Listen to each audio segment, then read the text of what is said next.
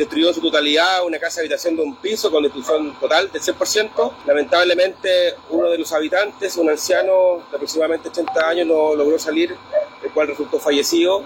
Eh, no hubo peligro de propagación y los protocolos se activaron de acuerdo a lo establecido con una alarma incendio.